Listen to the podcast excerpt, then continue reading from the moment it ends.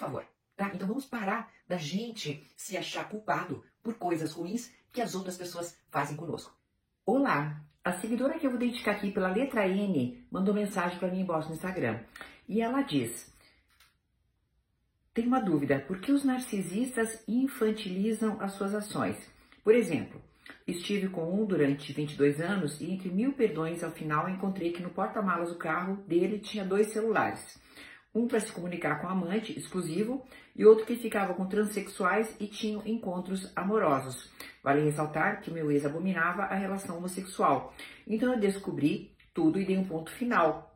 Já era hora. Aí vem o seguinte: como eu não posso fazer contato zero, porque eles têm crianças em comum, é, tento ao máximo possível fazer a pedra cinza. Tento, tô aprendendo. E disse a ele que está proibido de entrar na minha casa para pegar as crianças pois é na porta e deixa só na porta, né? E ele disse que eu estava agindo como uma menina de 15 anos, que eu era muito infantil, distorço as coisas, porque seguramente eu já esteja saindo com outra pessoa, coisa que não é certo. Aí eu fico me perguntando, seria eu que sou narcisista? Sinceramente, esses pensamentos estão me destruindo. Me dê a sua opinião, por favor.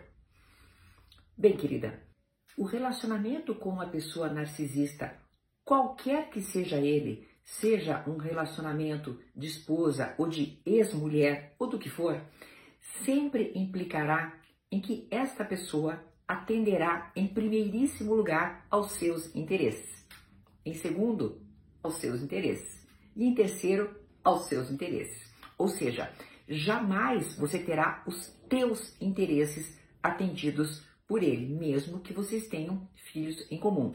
Então você precisa partir deste princípio para ajudar a si própria a se isolar, a se impermeabilizar.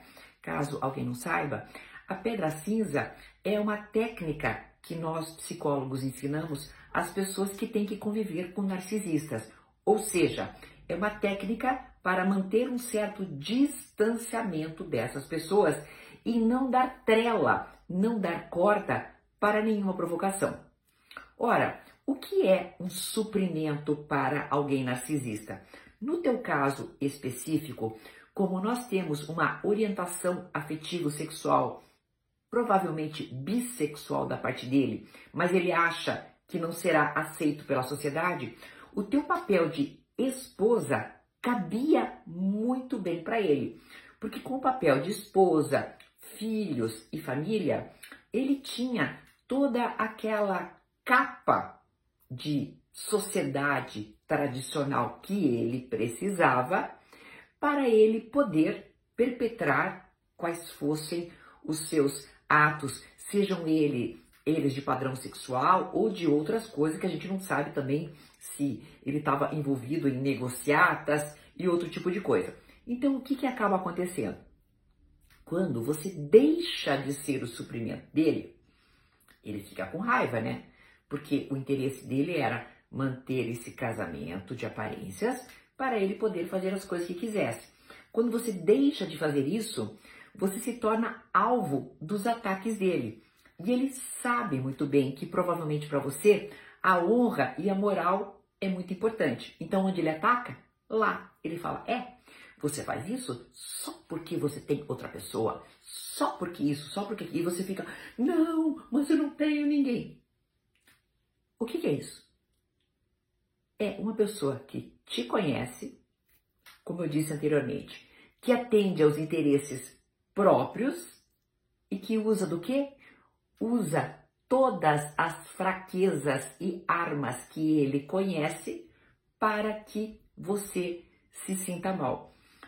Quando a gente começa a aprender que é um jogo de tabuleiro e que a gente não precisa ser peça desse jogo, mas precisa enxergar de cima, a coisa fica melhor, entendeu? Então, a vantagem que existe em conviver com uma pessoa há tantos anos é que você também o conhece. Então, querida, o que, que vai ser? Sempre mais do mesmo. Sempre será uma pessoa que tentará atingir você porque você não atende os interesses dele. Por favor, tá? Então vamos parar da gente se achar culpado por coisas ruins que as outras pessoas fazem conosco, que é esta realmente a armadilha onde a gente cai. A gente cai na armadilha de achar que nós somos causadores de coisas ruins. Até uma próxima!